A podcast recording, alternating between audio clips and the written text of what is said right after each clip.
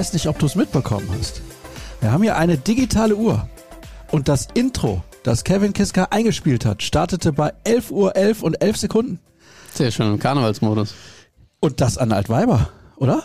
Nee, Ist morgen, oder? Ah, ist morgen. Ah, es ist morgen. Habe ich auch keine Zeit. Hallo und herzlich willkommen zur Episode 418 des BVB Podcasts der Ruhrnachrichten mit unserem Thema der Woche, dem besten Belgier, der je für den BVB gespielt hat, Thomas Meunier. Oder? Stimmt das? Nee. Es reicht ja, wenn ein anderer Belgier für den BVB gespielt hat. Ja, Torgen Hazard hat für den BVB gespielt. Okay, ich weiß jetzt nicht, ob das, ob das jetzt ein Vergleich ist, der irgendwie hinkt. Naja. Also, wir sprechen über den Abgang, den alle irgendwie herbeigesehnt haben. Ist ja schon kurios. Lange hat man versucht, Thomas Meunier loszuwerden. Jetzt spielt er in der Türkei und darüber sprechen wir. Piano, Piano. Piano, Piano, was? Ja, noch ist äh, nichts unterschrieben. Ja, Zu aber dem der, Zeitpunkt, wo wir jetzt hier den Podcast aufnehmen. klar, aber der hat schon da sagen. hier mit dem Schal und alles. Gut, das ist in der Türkei ja üblich. Da hätte, glaube ich, auch ich aus dem Gate kommen können. Dann hätten sie mir auch umgehangen. Warte, jetzt, aber warte mal, warst du schon mal in der Türkei? ich war schon mal in der Türkei. Und als du aus dem Gate gekommen Von bist? Antalyaspor. ich Antalyaspor. damals- Ja, okay. Ich bin in Antalya gelandet. ja, aber man muss ja schon noch einordnen. Ne? Wir nehmen den Podcast Ja, ja. jetzt am äh, Mittwochmorgen 11 Uhr auf und äh, da ist der Deal noch nicht fix. So, so äh, transparent müssen wir ja sein. Mach mir keine Angst. Nein, aber wir haben letztes Jahr äh, auch schon wilde Dinge erlebt, wo Sumaila Kulibali auch schon in Burnley war und plötzlich dann nicht mehr unterschrieben wohl hat. Ähm, Medizincheck steht noch aus. Ich glaube, jetzt gab es äh, in dieser Wintertransferperiode noch einen ähnlichen Fall, war es Muskin, der von Juve Mhm. weg wollte zu Atletico und dann plötzlich doch wieder in Turin gelandet ist. Also kann ja immer noch passieren. Ähm, wir gehen jetzt nicht davon aus. Es ist alles geklärt zwischen Spieler und Verein, zwischen den Vereinen. Ähm, und es fehlt eigentlich nur noch die Unterschrift, aber die muss halt noch offiziell erfolgen. Hast du gestern, bevor wir gleich zu den tollen Quizfragen hier kommen, die wir wieder haben, fürs Vorgeplänkel, gestern das Spiel Leverkusen gegen Stuttgart gesehen? In Teilen, ja. Ich auch in Teilen. Ich habe gesehen, wie du einen Tweet eines Kollegen, glaube ich, kommentiert hast zum Kommentar des Spiels. Ja, genau. Mhm. Ähm, Johnny Costa, Kollege von RP Online, hat äh, etwas kommentiert zu dem Kommentatoren-Duo Schuld-Bartels. Ich finde eine gute Expertin, aber sie haben halt nicht gematcht. Ähm, das hat er, äh, hat, er, Fall. hat er auch so gesehen. Also das war jetzt nicht irgendwie locker flockig, dass sie sich die Bälle da hin und her geschoben haben und es war dann ja, alles etwas abgehackt und wirkte nicht aufeinander abgestimmt. Deswegen ähm, fand ich es ein bisschen schade, aber ähm, hat jetzt äh, dem Spiel nicht geschadet. sehr, das Spiel sehr war super. ansehnlich. Wobei ich Almut Schuld im Studio eigentlich richtig gut finde. Die hat in der Regel immer eine sehr klare Meinung. Das ist schon mal ganz gut. Ja? Äh, Nochmal, Also- ich bleibe, also ich finde sie ja auch gut. Ich finde auch, äh, auch bei aller Kritik Bartels gut, aber es hat zusammen nicht. Nee, Bartels hat ihr dazwischen geredet, sie hat Bartels dazwischen geredet und sie hat dann irgendwie gesagt, so jetzt gibt's eine Ecke. Das ist ja gar nicht ihre Aufgabe als Expertin. Also sie soll dann erklären, warum es die Ecke ge gegeben hat oder was auch immer. Und ja, das hat irgendwie noch nicht so gut funktioniert. Ich würde den beiden tendenziell eher keine zweite Chance geben. Übertragen die heute wieder? Nee, ich glaube, heute ist ZDF dran, oder? Ist das so? Hat nicht das erste alle Pokalrecht? Ich weiß es gar nicht. Oder, also zur Not Sky auf jeden Fall, die dürfen alles, glaube ich, im DFB Ja, ja. DFB-Pokal. Aber wenn ich mich richtig entsinne, hat Esther Sedlacek gestern nur auf äh, die App verwiesen. Das würde ja dann bedeuten, dass sie es nicht im Free TV übertragen. Und dann wird der Basti Schwein hier am Ende von der Esther noch gefragt, ob sie glaubt, dass Leverkusen auch am Samstag noch ungeschlagen ist, beziehungsweise ne, Richtung Wochenende. Und dann sagt er, bis Samstag schon. Da kann ich mit der Faust durch den Fernseher durch. Sag doch einfach, was du denkst. Nicht immer so diplomatisch. Ja, war er doch. Er denkt, dass sie am Samstag geschlagen werden von dem Das kann er dann sagen. Ja, das hat er ja. Ja, aber er ist Aber er ist ja so, da jetzt auch nicht als Bayern-Experte, sondern als ARD-Experte und dann musst du dich halt auch mal diplomatisch ausdrücken. ja, er kann halt auch sagen, ich gehe davon aus, dass die Bayern am Wochenende das Spiel gewinnen. Wie gesagt, hat er ja. Aber er war dann nochmal in irgendeiner anderen Aussage, war er wieder so wischiwaschi. Einfach klare Kante wie die Almut. Die finde ich gut. Also wenn die im Studio war bei den Turnieren, muss ich sagen, die hat da auch mal frischen Wind reingebracht. Das gefällt mir auch immer ganz gut. Bin vielleicht gar nicht so ein Freund davon, wenn ein Experte 80 Jahre bei einem Sender ist. Vielleicht ein bisschen Abwechslung reinbringen. Tut immer gut. Ja, finde ich auch. BVB-Quiz. Für wen wurde Lars Ricken im Champions League-Finale 97 eingewechselt? Oh, scheiße, das müsste ich wissen. Die Leute vergessen immer, dass ich 91 geboren bin und nicht so der Historiker bin. Ne? Ähm, äh, irgendwas Offensives, ich weiß es nicht. Adi Möller hat den Pass auf ihn gespielt, oder? Ja. Ja. Der war es dann schon mal nicht. Ich sag Chapuisat. Ah, Hat er seinen besten Stürmer untergenommen? Ich sag Chapuisat. Ich weiß es nicht. Das werden wir ja noch sehen. Datum des Eröffnungsspiels des Westfalenstadions. Es jährt sich. Zweiter, vierter oder dritter, vierter? Zweiter, Zweiter, vierter. 2.4.74. Welche Zeitung kürte das Stadion zum schönsten der Welt? Die Rohnachrichten waren es nicht. Ich würde irgendwas Englischsprachiges nehmen. The Athletic, Hey, das, Times. Nicht, das ist nicht alt genug, die Athletic, glaube irgendwie ich. sowas. Ich denke, es war die Times. Kann gut sein, ne? Glaub schon. Bin mir nicht sicher. Letzter BVB-Torschützenkönig. Boah, ist es Lewandowski oder ist es Aubameyang? Aubameyang. Ich glaube auch Aubameyang. Mhm. Lewandowski Dann- hat immer gut gescored, aber es gab immer einen, der besser war, oder? Ja, aber er war auch mal Torschützenkönig für Dortmund, glaube ich. Würde ich mich Und im sogar Anschluss dann festlegen. Ober nochmal. Ja. Ich glaube, Ober hat einen so eine geteilte Krone mal gehabt, ne? Äh, Kanone. Das würde ich nicht ausschließen wollen, aber Mhm. er war auf jeden Fall Torschützenkönig. Aubameyang. Wer war der Gegner in den Aufstiegsspielen 76? Bin ich raus. Ich sag 1. FC Nürnberg. Und wer war Trainer beim 0 zu 12 in Gladbach? Ah, das sind auch Dinge, die ich eigentlich wissen sollte. Otto Reagel. Hatte der nicht seine Ära da in der Zeit? Könnte sein. War das nicht so ein Trainerduell? Lattek auf Gladbacher Seite? König Otto? Kann sein. Gut, mit welchem Satz erreichte Weidenfeller Kultstatus 2011? Das wissen wir Ich alle. habe grandios Saison gespielt. Wer schoss das allererste Bundesligator des BVB? Hm? Ja, sag mal. Timo Konietzka. Und das war doch auch das allererste Bundesligator überhaupt. Mhm, stimmt. Hm, welcher Spieler hat die meisten Bundesligatore für den BVB geschossen? Da, Zorc oder Burgsmüller? Bitte? Zorc oder Burgsmüller? Nee, ist Buxmüller, glaube Ja, ich. ich glaube, der hat schon viele Tore geschossen. Rückennummer von Joho Park oder Bodo Schmidt? Boah, Zwei. Ich glaube, der hatte irgendwas, was sonst ja niemand hat. Die drei. Ich sag die drei. Irgendwie sowas. Also ich glaube, es war einstellig. Ich ja, sag ja, zwei. Ja. ja, ich sag drei. Und was haben wir ja noch? Welches Unternehmen war 76 der erste Trikotsponsor des BVB? Uhu? Hängt? Ich weiß es nicht. Nein, nein. Äh, das ist eine gute Frage. Uhu. Warum nicht Pritt? Das frage ich mich an der Stelle. Ich weiß es nicht. Ja, wir hätten noch ein paar Sachen, aber wir haben jetzt auch schon 8.37 auf der Uhr. Vielleicht dann zum Abschluss nochmal. Ich weiß ja nicht, willst du schon einsteigen in die grandiose Leistung, die wir am Freitag in Heidenheim gesehen haben? Oh, hier, für Rookies gibt es noch Quizfragen. Mhm. Wer hat denn in der aktuellen BVB-Mannschaft mehr Platzverweise als Tore vorzuweisen?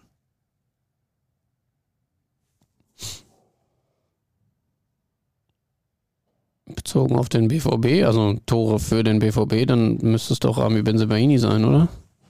Einmal geflogen, kein Tor, oder? Ja, wenn das jetzt natürlich allgemein gemeint ist, der hat in Gladbach einige Ja, gut, das- geschossen, aber der hat auch einige rote ja Karten. nicht, Aber das kann ja nicht sein, oder? Dass es dann jemanden gibt, der mehr rote Karten als Tore hat. Ja, wenn einer nie trifft, Torhüter. Hat Torhüter. Okay. Könnte sein. Kobel hat aber nie eine rote Karte. Also in Dortmund zumindest nicht. Ja. Ich würde jetzt mal mit Benzebaini gehen.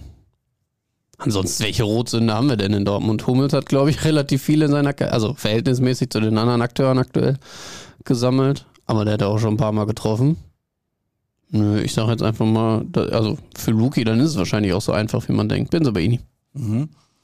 Für etwas ältere Semester, wer hat denn in der Bundesliga bereits mit einem Doktortitel auf dem Platz gestanden? Leider keiner vom BVB. Ich habe keine Ahnung. Same hier. Kein Plan. Hier gibt es noch ähm, was ganz Schönes, finde ich, zu Freitag. Mhm. Morey oder Wolf? Also ist jetzt vorausschauend, gehe ich mal schwer von aus. Weder noch. Süle oder Hummels? In der Innenverteidigung Hummels. Can oder Özcan? Can. Beino Gittens oder Malen, falls Sancho fit ist? Malen. Tennisbälle oder Goldmünzen? Da bin ich für Schokotaler. Was nimmst du? Aber das sind so eklige Dinge, aber das ist, das ist doch immer nur so eine klebrige Masse, so richtige Schokotaler gibt ich es doch sag dir eins, wenn ich, wenn, ich am, wenn ich am Freitag eine halbe Stunde in der scheiß Kälte länger stehen muss, weil die die ganzen Tennisbälle auf den Platz werfen, dann ist aber echt was los. Dann gehe ich natürlich nie, wieder zum nächsten Spiel, ist klar, aber hier steht's auch. Spielunterbrechung kleiner oder größer als 20 Minuten? Ja, natürlich kleiner. Ist ja okay. Ich habe da ja zu, dazu schon was gesagt. Ähm, Oh, und hier gibt's noch ein ganz kurzes Entweder-Oder. Westfalenstadion am Freitag um 20.30 Uhr oder Samstag um 15.30 Uhr. Da bin ich mir jetzt nicht sicher, was du nimmst. immer 15:30. Ich immer Flutlicht. Tore durch schnelle Konter oder durch ausgearbeitete Spielzüge? Spielzüge. Eine Saison mit fantastischem Angriffsfußball, aber ohne Titel. Oder eine Saison mit defensivem Fußball, aber mit Titel. Da ich ja Reporter bin, auf jeden Fall den ansehnlichen Fußball, keinen Titel. Entscheidender Sieg in der Bundesliga oder, dramatischer Erfolg in der Champions League. Irgendwie das Gleiche, oder? Was? Ja, Entscheidender Sieg? Pff, oh, pff. Ja, schon ein dramatischer Erfolg in der Champions League. Und dann haben wir noch zwei zum Abschluss. Ein Geschäftsführer mit Fußballhintergrund oder aus der Wirtschaft? Also einen Geschäftsführer aus der Wirtschaft zu haben, ist nicht schlecht, aber du solltest noch jemanden daneben sitzen haben, der auch So, Und- sportlichen Verstand hat. Dann jetzt pass auf, der ist richtig hart. Stadionsitz neben dem enthusiastischsten Trommler oder dem leidenschaftlichsten Schiedsrichterkritiker. Schiedsrichterkritiker. Ja, nehme ich auch. Kann ich schön mit einsteigen. Ich Kann man ein bisschen gestern, mitdiskutieren. gestern habe ich mit einem Kollegen für die schwarz-gelben Geschichten eine neue Folge aufgenommen. Felix Meininghaus heißt er. Und der hat gesagt, dass er jetzt quasi wieder zurückkehrt, Fan zu sein, nachdem er jahrelang auch über den BVB berichtet hat. Und er sich darauf freut, auch regelmäßig wieder über die Schiedsrichter zu motzen. Du bist auch so einer, der gerne darüber herzieht? Nö, also Schiedsrichter jetzt gar nicht unbedingt, aber da kann man natürlich immer gute Diskussionen führen. Aber ich bin jetzt keiner, der da rumpöbeln würde und den, den beschimpft, aber ich könnte ihn schon kritisieren auf fachlicher Ebene. Zum Beispiel, äh, du Blindfisch. Solche nee, Sachen. Nee, ich glaube, so war Ja? ich nie. Hm. Nee. Das habe ich dann nur gemacht, wenn ich selbst gespielt habe. Das ist eine richtig geile Überleitung. Weißt du warum? Äh, du wirst es mir sagen. Von wegen blind. Ja, Wir sprechen ja jetzt über das Spiel in Heidenheim am vergangenen Freitag. Erstmal, wie war denn die Fahrt da in die Walachei? anstrengend, wie so häufig. Äh, bei solchen Auswärtsreisen. Deutsche Bahn hatte geringfügige Probleme auf der Strecke zwischen Köln und Frankfurt aufgrund von Vandalismusschäden. Musste dann natürlich genau auf dem Part, wo man eigentlich mit 300 Richtung Süden knallt, äh, der Zug umgeleitet werden. Und Über Koblenz? ich weiß ehrlich, ich habe gar nicht mehr aufgepasst irgendwann. Der Cursor kam ab und zu mal und hat mir, vorbei? hat mir, ich weiß es nicht. Ich habe Serie geguckt, gearbeitet, ich habe nichts nichts mitbekommen. Der Cursor kam ab und zu, hat mir eine Wasserstandsmeldung gegeben, äh, wann wir denn in Achso, ich Stuttgart dachte, wären. ich dachte, er hat dir ein Bierchen gebracht. Nee, nee. Ähm, wann wir denn dann irgendwann in Stuttgart wären für unseren Umstieg, den haben wir dann auch verpasst. Dann sind wir bis Ulm weiter und äh, wir waren dann, glaube ich, insgesamt, bis wir dann am Stadion waren, knappe neuneinhalb Stunden unterwegs. Also ich bin hier um, um halb zehn aus dem Haus. Ja, und war um 19.30 Uhr, also zehn Stunden am Stadion. Das Stadion liegt ja auf so einem Hügel, sag Ja. ich mal. Also Ja, als Berg will ich es jetzt nicht unbedingt Ja, doch, bezeichnen. Ja? schon, also klein, also ist ein Berg, ist schon steil. ja, okay, gut. Also liegt ja auf einer Anhöhe. Ja. Ja. Und drumherum ist nichts, außer Ja. dieses Baseballstadion, der Heidenheim Heideköpfe. So. Jetzt frage ich mich, ihr seid da mit dem Zug hin. Mhm. Habt ihr dann irgendwie Taxi genommen? Oder? Nee, es gibt Shuttlebusse. oh, Ähm, auch ganz cool gemacht, also das war gut. Da kam dann irgendwann an diesem zentralen äh, Platz da in, in Heidenheim dann der Bus und dann shutteln die dich da hoch. Das war angenehm. Problem ist, als wir zurückkamen, fuhren keine mehr. Das heißt, wir mussten runter und hatten so ein bisschen Schiss, weil der Bus ja schon so 10, 12 Minuten gebraucht hat von unserem Startpunkt bis da hoch. Und dachten so, boah, jetzt in der Dunkelheit, äh, Entschuldigung, Dunkelheit, diesen ganzen Weg da wieder runter. Aber dann hatten wir Christian Wob von Funker dabei, der kannte einen Schleichweg. Nein, er kannte ihn nicht, er hat ihn gegoogelt.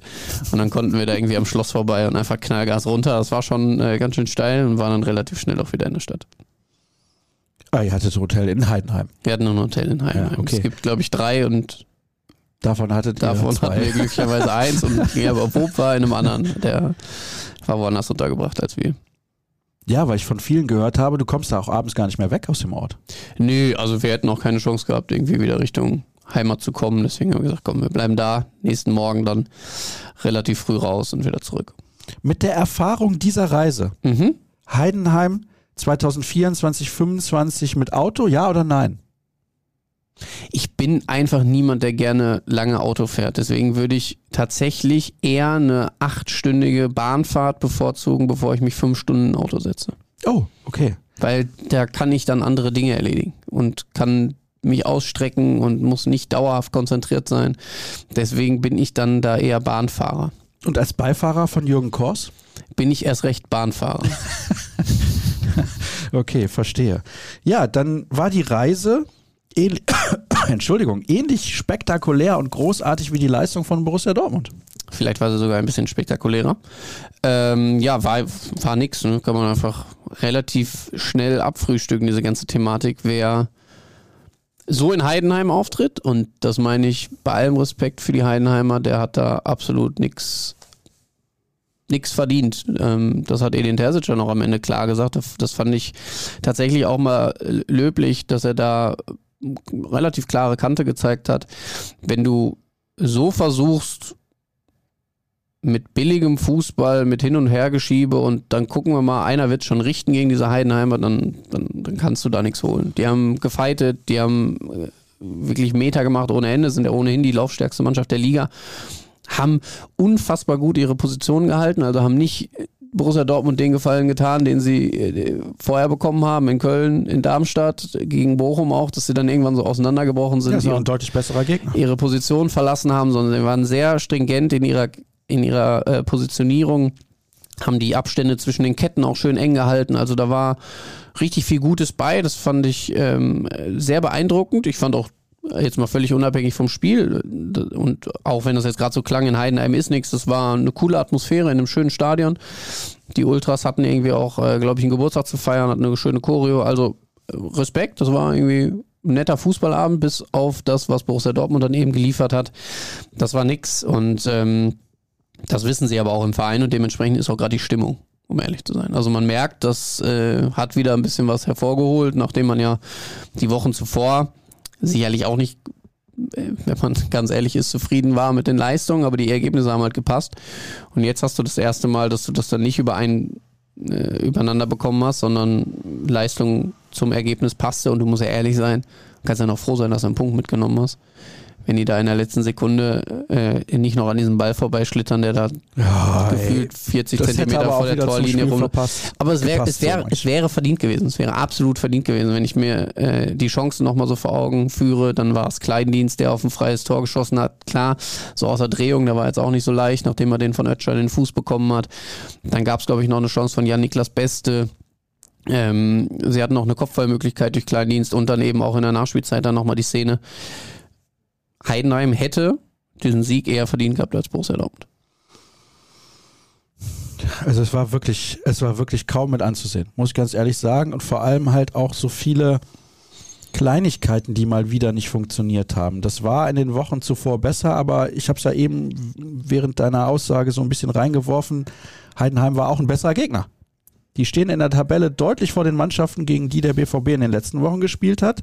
Und dann ist das jetzt keine Überraschung, dass man sich da schwer tut. Die Nummer mit den Ausfällen und so weiter und dann teilweise auch die Aussagen von Sebastian Kehl nach der Partie. Jetzt hast du gesagt, ja, Terzic hat das ein bisschen deutlicher angesprochen. Ich verstehe das nicht. Also wenn man schlecht gespielt hat, dann kann man auch mal sagen, wir haben schlecht gespielt. Ja, da haben Spieler gefehlt. Aber die, die auf dem Platz standen, haben ja immer noch einen deutlich höheren Marktwert als die Spieler von Heidenheim. Und zwar als alle. Aber da hat sich ja niemand hinter versteckt. Also das kann man, kann man niemandem vorwerfen, das kann man auch Sebastian Kehl nicht vorwerfen. Er hat, er wurde natürlich angesprochen auf diese Ausfälle und er hat auch schon gesagt, das darf keine Ausrede sein, aber man muss es natürlich trotzdem berücksichtigen. Und klar ist auch Borussia Dortmund kann irgendwann neun Ausfälle nicht äh, leistungsgerecht kompensieren. Aber du hast recht, natürlich standen da elf Spieler auf dem Platz, die allesamt die Qualitäten haben, einen Gegner wie Heidenheim zu schlagen und das auch souverän zu tun und guten Fußball zu spielen und das haben sie eben nicht getan. Spielaufbau ist da immer wieder ein Thema und das war auch das Problem in Heidenheim. Bei allem Respekt für Sali Özcan. und dieser Kämpfermentalität und so weiter. Das Problem ist, wenn du neben ihm keinen richtig, richtig spielstarken Mann hast, dann ist das Aufbauspiel von hinten raus wirklich eine Katastrophe. Kann man nicht anders sagen. Und das war auch in Heidenheim wieder das Problem. Der BVB ist ja kaum in gefährliche Situationen im letzten Spieldrittel gekommen, weil einfach der Ball da gar nicht richtig hintransportiert wurde. Also das fand ich auch eklatant.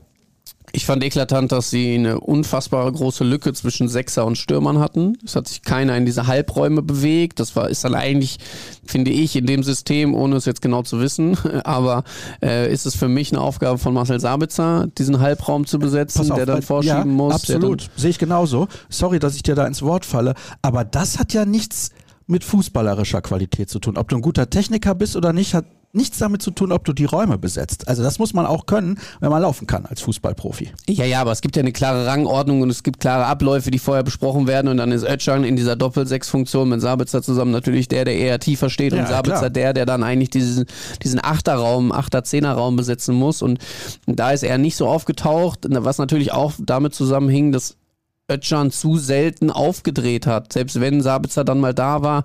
Er hat, also Özcan hat in der Partie, das waren 60 Minuten, glaube ich, ungefähr, die er gespielt hat, acht Pässe nach vorne gespielt, davon kamen vier an. Das ist natürlich ja, unfassbar schwach.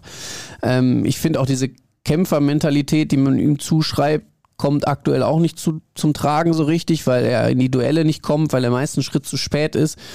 Und ich bin mir auch sehr sicher, dass, wenn Edin Terzic davon spricht, dass die zweite Reihe und die Spieler, die in den letzten Wochen vielleicht unzufrieden waren aufgrund ihrer Einsatzzeiten, jetzt eine Chance bekommen haben, er aber damit nicht zufrieden war, Sally Özcan sicherlich einer ist, der sich da angesprochen fühlen muss.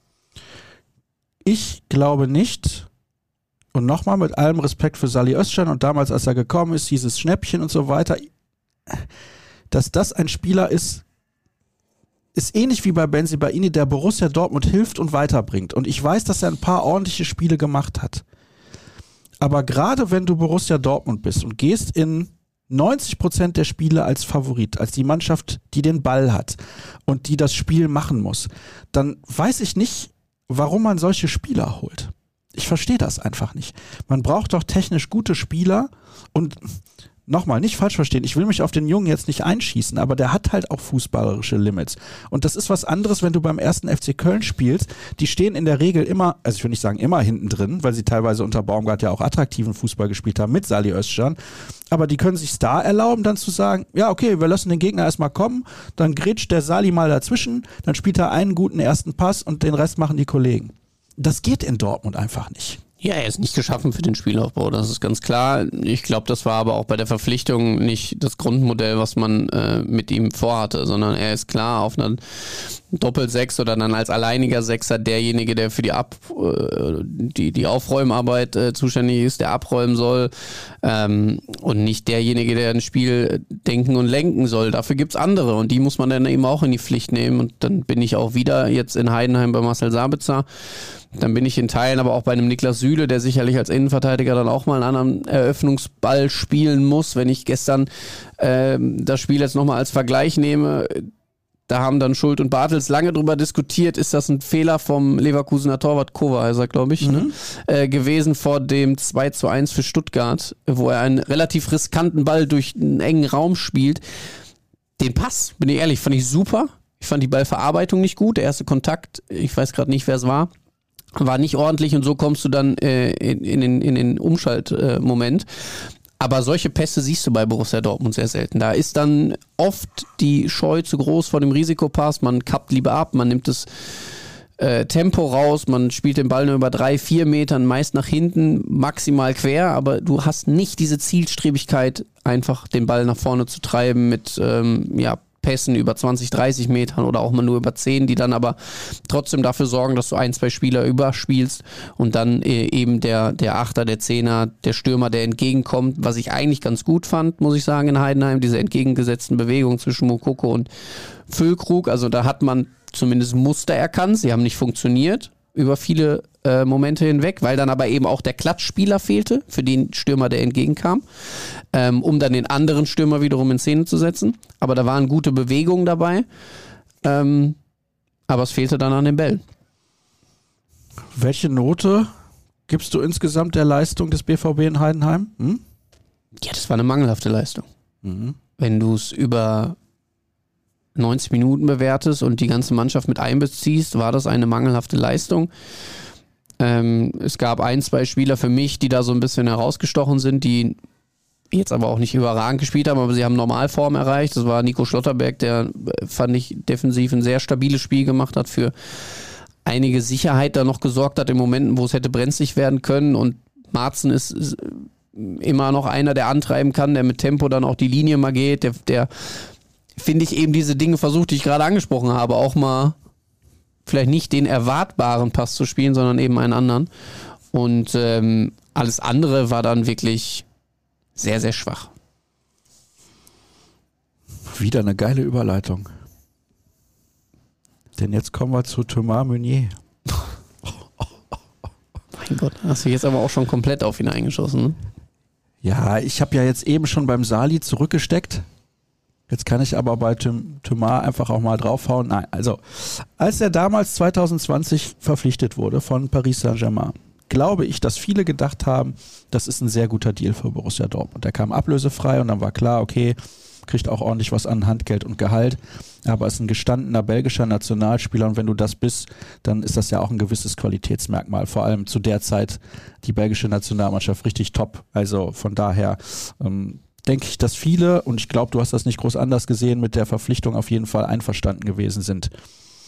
Was der dann aber gezeigt hat bei Borussia Dortmund, muss ich sagen, hat mich stark enttäuscht und ich erinnere mich noch gut an den Kollegen Jürgen Kors, der mal hier gesessen hat. Ich weiß nicht, ob es im ersten Sommer nach der Verpflichtung war oder ob es im zweiten war, wo er gesagt hat, ja, nach dem langen Interview, was er mit Meunier geführt hat, das ist ein super Typ. Mittlerweile spricht er ja auch Deutsch. Also hat sich schon gut eingefunden, glaube ich, insgesamt in die Mannschaft, nur halt sportlich nicht. Und du hast mir vor der Aufzeichnung gesagt, du hast einen Videozusammenschnitt gesehen zuletzt von, vom Spiel gegen Augsburg. Da hat er 17 Mal geflankt und 17 Mal zum Gegner. Das sind natürlich Mängel. Da fragst du dich, wie der, weiß ich nicht, wie viele Länderspiele für die belgische Nationalmannschaft absolvieren konnte. Und er war jahrelang auf der Position absolut gesetzt. Ja, du machst jetzt gerade natürlich mit, mit einem Spiel das große Ganze auf. Ja, ne? Man muss das natürlich. alles ein bisschen differenzierter sehen, würde ich mal behaupten. Fangen wir mal vorne an. Sie verpflichten einen Rechtsverteidiger ablösefrei von Paris Saint-Germain, vom ultimativen Top-Team, ähm, was aber dann international äh, doch auch zu dem Zeitpunkt noch nicht so ganz glänzen konnte. Und wenn man sich PSG anschaut, dann ist es immer die überragende Offensive und es ist immer die schwächelnde Defensive, egal ähm, auf welcher Position. Also man durfte dann auch damals diese Situation nicht überbewerten, wen man da dann bekommt. Also das war klar, das ist jetzt nicht vergleichsweise mit einem Mbappé vorne, den du dann irgendwie loseist aus Paris, sondern es war ein Rechtsverteidiger, der, würde ich auch mal behaupten, vielen noch gar nicht bekannt war zu dem Zeitpunkt, als Borussia Dortmund ihn verpflichtet hat. Ähm, Wir kannten ihn schon. beziehungsweise sie zumindest nicht viele Oder? Spiele. Ja, man kannte den Namen, man hat, man hat ein, zwei Aktionen mal von ihm gesehen, aber den hat jetzt keiner intensiv verfolgt, glaube ich, von den Fans von Borussia Dortmund. So, und dann kommt er hier hin und klar denkst du dann erstmal, der, der kann dir was geben und ein ablösefreier Deal klingt immer erstmal gut. Ich, ich bin weit davon entfernt und mag das auch nicht, dieses komplette Bashing, was jetzt auch gerade betrieben wird und, und wo jetzt auch Leute die Frage aufwerfen, was zur Hölle ist denn da ein Trabzonspor los? Sind die denn alle blind? Wie kann man den denn holen? Das ist schon ein Spieler, der immer noch gute Leistungen bringen kann, der auch sicherlich ein Team wie Trabzonspor verstärken kann, ohne da jetzt im Kader im Bilde zu sein. Weiß gerade nicht, wer da rechts hinten spielt, keine Ahnung. Man muss aber festhalten, dass er für Borussia Dortmund sicherlich in den vier Jahren nicht die Entwicklung genommen hat, die er hätte nehmen müssen, um unangefochtener Stammspieler zu werden, um auch diesen Diskussionen aus dem Weg zu gehen. Da war vieles bei, was eben die wenigen guten Auftritte dann auch überschattet hat. Ähm, trotzdem möchte ich da auch äh, Jürgen Kors dann auch ähm, beipflichten und sagen, das war ein menschlich Top-Typ. Das ist er sicherlich auch immer noch. ähm, und bleibt das auch, aber äh, er hat, das finde ich dann bemerkenswert, keine leichte Zeit hinter sich, weil auch so einem Spieler wird dieses Bashing, ob berechtigt oder unberechtigt, das wird was mit ihm machen, er wird es mitbekommen. Und du merkst natürlich auch, dass dein Stellenwert im Verein immer weiter sinkt. Das hat er aufgrund der Einsatzzeiten mitbekommen. Das hat er aber natürlich auch in Gesprächen mitbekommen. Es ist jetzt, glaube ich, die dritte oder war es schon die vierte Transferperiode, wo eigentlich klar war, wenn da jemand kommt, der ihn nehmen möchte und er das auch für sich irgendwie einordnen kann und sagt, ja, könnte ich, könnte ich mir vorstellen, dann würden sie ihn abgeben. Und trotzdem war er nie an einem Punkt, wo er gesagt hat, boah, ich bin total gefrustet, das nervt mich alles. Sondern er hat trainiert, er hat an sich weitergearbeitet, er hat auch diese Verletzung, die er jetzt im Sommer sich zugezogen hat, nochmal weggesteckt und war dann da, als er gebraucht wurde. Und das muss man ihm zugutehalten, finde ich. Natürlich muss man ihm genauso ankreiden, dass die Leistungen gerade jetzt auch in Heidenheim nicht gut waren. Aber wenn ich mir jetzt die Spiele, glaube ich, Augsburg-Mainz, das waren ja so die ersten, wo er dann wieder reinkam. Er hat jetzt siebenmal hintereinander von Beginn an gespielt. Sieben oder achtmal, glaube ich. Ähm, da waren auch okaye Spiele dabei. Da war jetzt nicht äh, alles Katastrophe und ähm, ich glaube, für alle ist es jetzt gut, dass man relativ überraschend, sind wir ehrlich, haben wir auch geschrieben. Ähm, und ich glaube, wer ähm, so die Transferzeit verfolgt hat, hat damit auch nicht mehr gerechnet, dass tatsächlich noch jemand kommt. Beziehungsweise, dass es tatsächlich auch einen Verein gibt, der ihn dann interessiert. Ich bin tatsächlich persönlich sehr überrascht, dass äh, die Türkei für ihn ein interessantes Land ist und Trabzonspor auch ein interessanter Verein. Nicht, weil ich da irgendwas äh, negativ bewerten will, sondern weil ich jetzt schon dachte, er ist natürlich hier auch mit der Familie gesettelt nach den vielen Jahren. Ähm, kann mir jetzt nicht vorstellen, dass er sofort alle mit nachzieht. Vielleicht doch, ich weiß es nicht, aber ähm, kam dann schon überraschend und man muss auch ehrlich sein, es kam auch für Borussia Dortmund sehr überraschend. Ich kann mich noch an äh, Gespräche erinnern, am Deadline Day haben wir uns kurz mit Sebastian äh, Kehl nochmal unter Entschuldigung, unterhalten und äh, das war am Trainingsgelände Dortmund Brakel, da kam man nochmal raus. Und dann haben wir gesagt, also jetzt mal ganz ehrlich, nach der blanken Nummer, das, das war es doch jetzt aber auch, oder passiert noch irgendwas? Ja, worauf wartet ihr denn hier überhaupt noch? Also, da passiert nichts. Und dann hat irgendjemand aus der Runde, oder ich glaube, es war sogar Kehl selbst Spaß, hat gesagt, zur Not gibt es ja immer noch die Türkei. So, aber da war nichts in der Pipeline, da war kein Angebot da, da gab es keine Gespräche. Und es gab die Gespräche auch bis zum Wochenende noch nicht, sondern es hat sich alles jetzt in den letzten Tagen sehr spontan entwickelt. Ähm, er ist dann gestern in der Türkei gelandet, wurde, wie du schon eingangs gesagt hast, fürstlich empfangen, so wie man das in der Türkei dann auch macht. Ich glaube, hatte das Gate noch nicht verlassen, hat er die ersten Mikros vor dem Mund gehabt und musste da schon.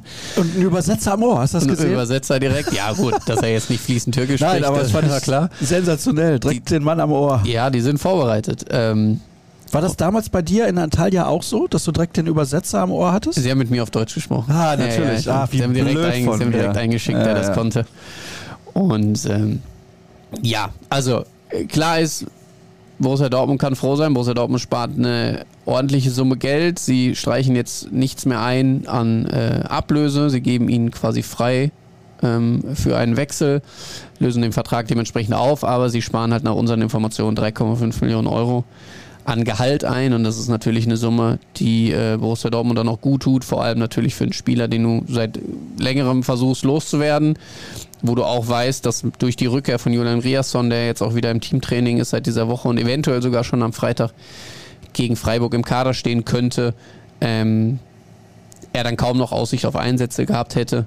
Er ist für die Champions League nicht gemeldet gewesen und wurde so, auch nicht nachnominiert. Das ist halt auch der Punkt. Diese Nicht-Nominierung für die Champions League glaubst du, zu dem Zeitpunkt wusste der BVB schon, dass da noch was reinflattert aus der äh, Türkei? Nein, glaube ich nicht, dass das im Zusammenhang stand, weil sie oh, eben. Dann ist ähm, das aber auch nochmal eine Ansage, ne? Nee, das muss man anders einordnen. Sie konnten nicht einfach nachnominieren, sondern sie hätten ja jemanden streichen müssen. Sie haben ja die beiden Neuzugänge, Ian Marz und Jaden Sancho, durch äh, Rayner und Blank ersetzen können, beziehungsweise Blank ist ja eigentlich auf der B-Liste äh, geführt worden, aber da gab es eben noch eine Möglichkeit, einen Spieler ähm, nachzumelden zusätzlich, aber eben für Meunier hättest du jemanden streichen müssen aus dem Kader und dann bist du natürlich auch irgendwo am Punkt, wen nimmst du dann? Ähm, da haben sie dann schon die Entscheidung dann so getroffen, dass sie ihn eben nicht, äh, nicht ziehen, wobei man natürlich, wenn du jetzt äh, davon ausgehst, dass er bleibt, natürlich die Diskussion hättest aufmachen können, wenn du ihn jetzt als Stammspieler vor Wolf siehst, warum siehst du ihn dann nicht in der Champions League? Aber das Thema ist jetzt auch da, äh, also da, da, bin ich ganz ehrlich, ähm, das erklärt sich mir insgesamt nicht. Also wenn das so stimmt, wie du das sagst, das Angebot von Trabzonspor gab es in dem Moment noch nicht, dann musst du den eigentlich auf die Liste setzen. Ja, wie gesagt, du hättest halt jemanden streichen müssen. Und ob du das Fass dann aufmachen willst oder ob du dann sagst, Wolf Meunier, das ist am Ende irgendwie ein Level, ob du jetzt mit dem einen oder mit dem anderen spielst, ist dann auch, ich will jetzt nicht sagen egal, aber ähm, du setzt halt ganz klar auf Julian Riasson als Rechtsverteidiger und du hast ja dann auch die Möglichkeit in der Champions League, und das haben sie auch schon häufiger getan, mit Niklas Süle da zu spielen. Also auch dann hättest du, sprichst du über einen dritten Rechtsverteidiger. Ja, und Wolf kannst du auch noch da spielen lassen. So, aber gut. Da hast du dann einen vierten und äh, damit ist, ist die Thematik dann auch durch. Jetzt ist sie sowieso durch.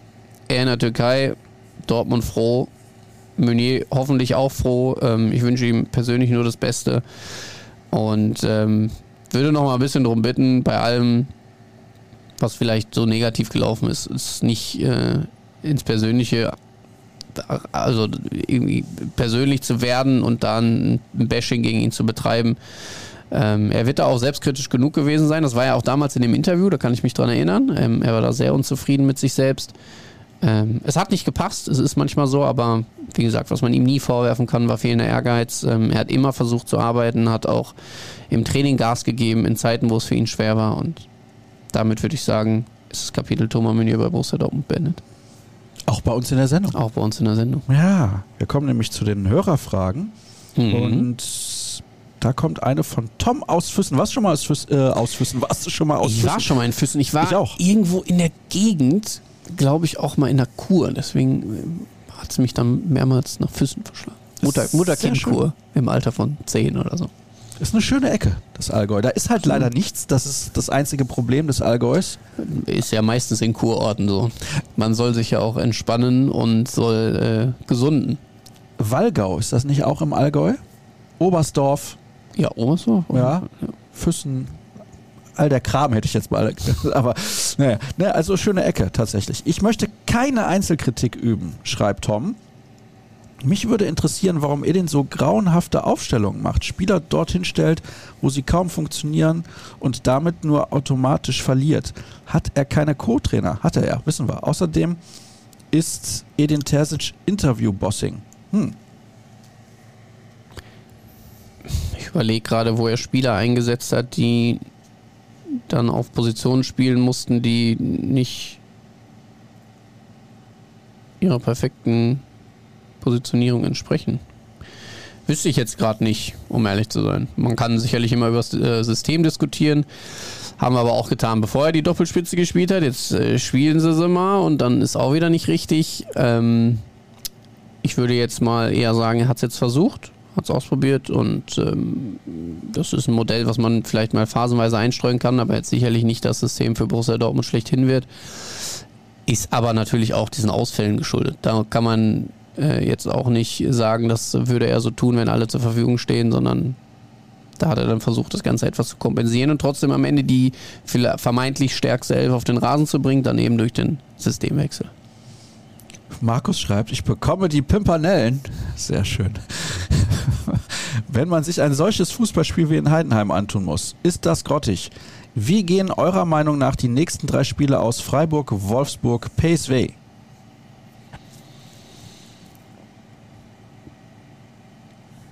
Ach, überzeugt klingt aber anders. Kann ich ja jetzt schon sagen, egal was als Antwort kommt.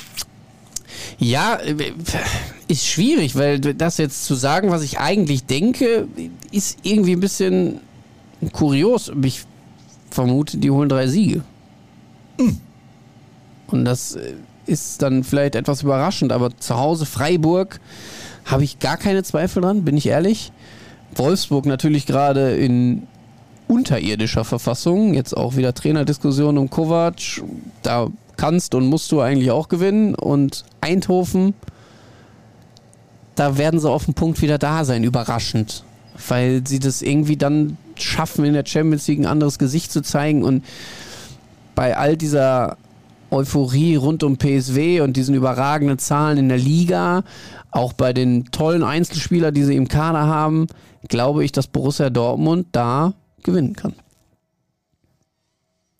Wisst ihr, wer 2009 im EM U21-Finale auf der 6 ein überragendes Spiel gemacht hat? Wieso nicht mal bei uns testen? Täte dem Spielaufbau bestimmt sehr gut. Ich, ich nehme an, auf Nico Schlotterbeck. Nein, 2009. 2009. Nein, das war doch die Mats Hummels Generation. Achso, das 2009. Nein, das geht nicht.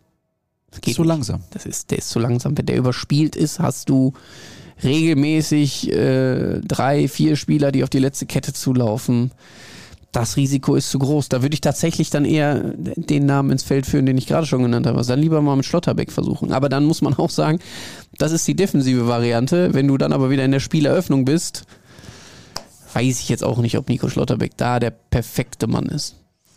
Ich bin ja, ich bin ja immer noch ein großer Verfechter davon. Stell doch gar kein, stell doch gar keinen Kämpfer dahin. Stell doch fußballerisch starke Spieler dahin. Also meine Doppelsechs bei Borussia Dortmund wären Matcher Sabitzer. Mhm. Also einer von den beiden wird da auch schon defensiv mal in den Zweikampf kommen. Aber du brauchst spielerische Gestalter. Ja. Auf dieser so wichtigen Position. Ja, das ist das, was ich eben gesagt habe. Borussia Dortmund ist in der Regel die Mannschaft, die das Spiel machen muss. Ja. Und wenn du dann nur Kämpfer hast, dann bringt dir das nichts. Ja. Die Kämpfer kannst du ausstellen gegen die Bayern. Kimmich Goretzka ist jetzt, klar, Kimmich verkörpert beides, aber das ist auch eine spielerische Sechs. Guck dir die Sechs in Leverkusen an. Gut, Palacios ist jetzt nicht mehr dabei, das tut ihm auch weh, aber auch Chaka, klar, Kämpfertyp, aber fußballerisch stark. Und das, das brauchst du, um dann eben auch in den Spielaufbau zu kommen. Und da kommst du leider dann nicht mit einer Doppel-6 Chan Özcan, wo es dann technisch etwas limitiert ist, weit. Apropos technisch limitiert. Ist Gregor Kobels Qualität am Ball, die nicht auf Weltklasse-Niveau ist, vielleicht der Grund, warum er für die ganz großen Vereine uninteressant ist und dem BVB noch länger Freude bereiten kann? Dass er nicht über einen Weltklasse-Fuß verfügt, das wissen wir, das weiß auch er. Das wissen auch die Verantwortlichen bei Borussia Dortmund, aber das macht ihn nicht unattraktiv für, für andere Vereine. Ich glaube, der steht auf vielen Listen drauf, bei vielen Top-Clubs. Ähm, die Frage ist, wann sie anfragen, wie sie anfragen und wie hoch dann die Summe ist äh, bei dieser Anfrage. Dass man sich da irgendwann mal mit auseinandersetzen muss, dass er vielleicht auch dann nach größerem strebt, weil er gerne Titel gewinnen möchte. Das kann passieren. Ich sehe es jetzt unmittelbar noch nicht bin ich ehrlich, aber ähm, der ist nicht uninteressant für andere Vereine, auf gar keinen Fall. Eine interessante Frage kommt von Kalli. Moin, ihr zwei Podcast-Granaten. Der Coach kritisiert einzelne Spieler zu Recht für schlechte Leistungen, lässt aber Selbstkritik etwa durch grauenhafte Taktik vermissen. Polemische Frage. Ja, das haben wir natürlich immer gerne, ist ja klar. Was meint ihr? Wann wird er die Kabine verlieren?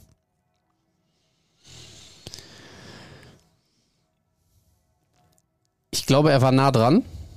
Er war ganz nah dran, sie zu verlieren vor Weihnachten. Und äh, dann war es wichtig, diesen Schritt zu gehen. Und das rechne ich ihm auch nach wie vor hoch an. Vor allem, wenn, wenn es wirklich dem entspricht, wie sie es nach außen kommunizieren, dass es Edin Terzic persönlich war, der sich dafür stark gemacht hat, Nuri Schein und Sven Bender zu holen. Ähm, sich so zwei starke Persönlichkeiten, natürlich auch Fanlieblinge hier in Dortmund an die Seite zu holen, ist auch eine Gefahr für ihn, das weiß er, das weiß er seit Tag 1. Aber das hat ihn sicherlich auch nochmal gestärkt und äh, sie müssen jetzt in dieser Konstellation eben gemeinsam für den Erfolg von Borussia Dortmund arbeiten. Deswegen glaube ich, dass er gerade wieder gestärkter ist, ähm, weil er eben nicht der Alleinentscheider ist, sondern dass alles so ein bisschen auf verschiedene Schultern verteilt wird. Aber ähm, ja, man kann jetzt nicht sagen, das äh, dauert jetzt noch zwei Wochen, dann hat er sie verloren oder es dauert vier. Ich verweise da immer auf den schnelllebigen Fußball und dieses ganze Business. Da kann von den, von den meine Güte, von dem einen auf den anderen Tag alles passieren. Ähm, glaube aber, dass jetzt gerade so ein Punkt erreicht ist, wo das Trainerteam an sich auf jeden Fall wieder gestärkter ist. Hier fragt auch jemand, wäre es eine Option, Schlotti auf der 6 auszuprobieren? Das hast du ja eben nochmal angebracht, beziehungsweise da deine Meinung zu geäußert? Ja, also wenn, wenn man einen aus der Innenverteidigung rausziehen möchte, dann würde ich es mit Schlotti versuchen wollen. Ist das hier Watzkes Masterplan? Erstens. Nein. ich kenne die Frage schon. so, okay. Holt Nagelsmann ablösefrei zum DFB und gibt ihm einen Vertrag bis Saisonende. Zweitens überredet Klopp bei Liverpool aufzuhören, um Bundestrainer zu werden. Da scheitert. Holt Nagelsmann im Sommer zum BVB, ohne den Bayern einen Cent dafür zu bezahlen. Also ich würde nach wie vor nicht ausschließen, dass Julian Nagelsmann irgendwann mal Trainer von Borussia Dortmund wird. Ich würde es auch nicht vollends ausschließen, dass es schon im Sommer sein könnte. keine Ahnung, ist aber jetzt persönliche Meinung, da gibt es keine Pläne, da so, liegen auch keine pass auf. Informationen vor. Schlagzeile, Pinot Doppelpunkt. BVB holt Nagelsmann schon im Sommer. Der wird ja, wird ja ein paar Angebote dann auch auf dem Tisch haben im Sommer, aber ähm, Real ist erstmal raus. Real ist erstmal raus, äh, Liverpool, glaube ich, ist auch raus, die favorisieren jemand anderes. Der ist gerade sehr erfolgreich in Leverkusen. Ähm, die Bayern wird er sich nicht nochmal antun, selbst wenn Thomas Tuchel da nicht mehr Trainer wäre oder äh, selbst in den Sack haut.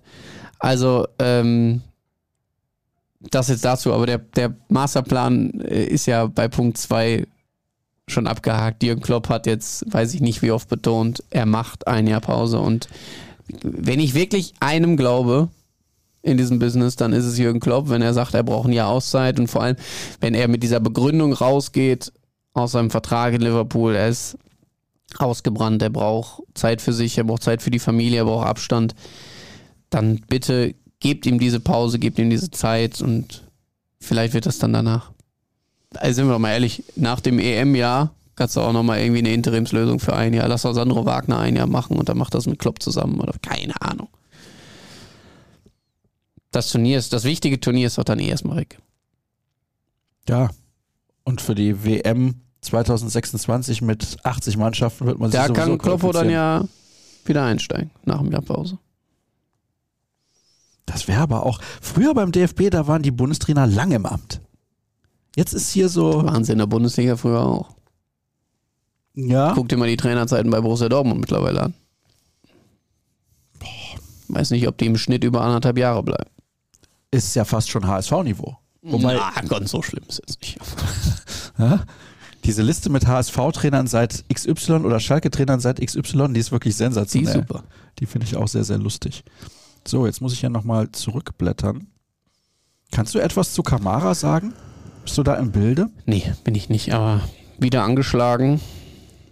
Ähm, frage mich nur, wie man dann aufgrund seiner Historie und seiner Entwicklung bei Borussia Dortmund auf den Trichter kommt, er wäre jetzt gerade für die Profis der Spieler, den man braucht. Also Das glaub ich das auch bei allem. Respekt, das ist jetzt keiner, der dir in der Bundesliga ähm, weiterhilft. Der hat in der dritten Liga Probleme und äh, ja, da muss man dann auch im Sommer, glaube ich, mal schauen, wie es da weitergeht mit ihm.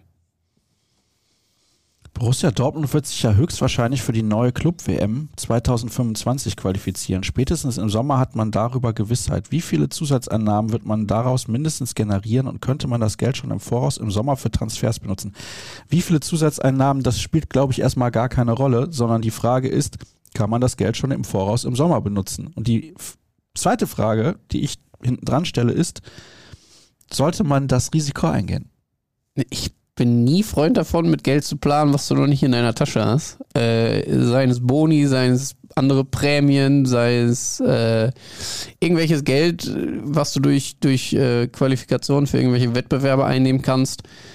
Wenn du es nicht hast, kannst du es nicht ausgeben. Das ist meine Meinung. Anders, an, äh, andernfalls gerätst du in eine Spirale, aus der du vielleicht irgendwann nicht mehr rauskommst und dann ähm, stehst du auf einmal da wie so ein Trottel. Also wäre ich für die Finanzen zuständig, ich würde es nicht tun. Halte das auch für äußerst schwierig. Eckerhardt bringt es auf den Punkt. Was ist das eigentlich alles für eine Scheiße, schreibt er. Außer unser Podcast natürlich. Ja, das ist sowieso klar.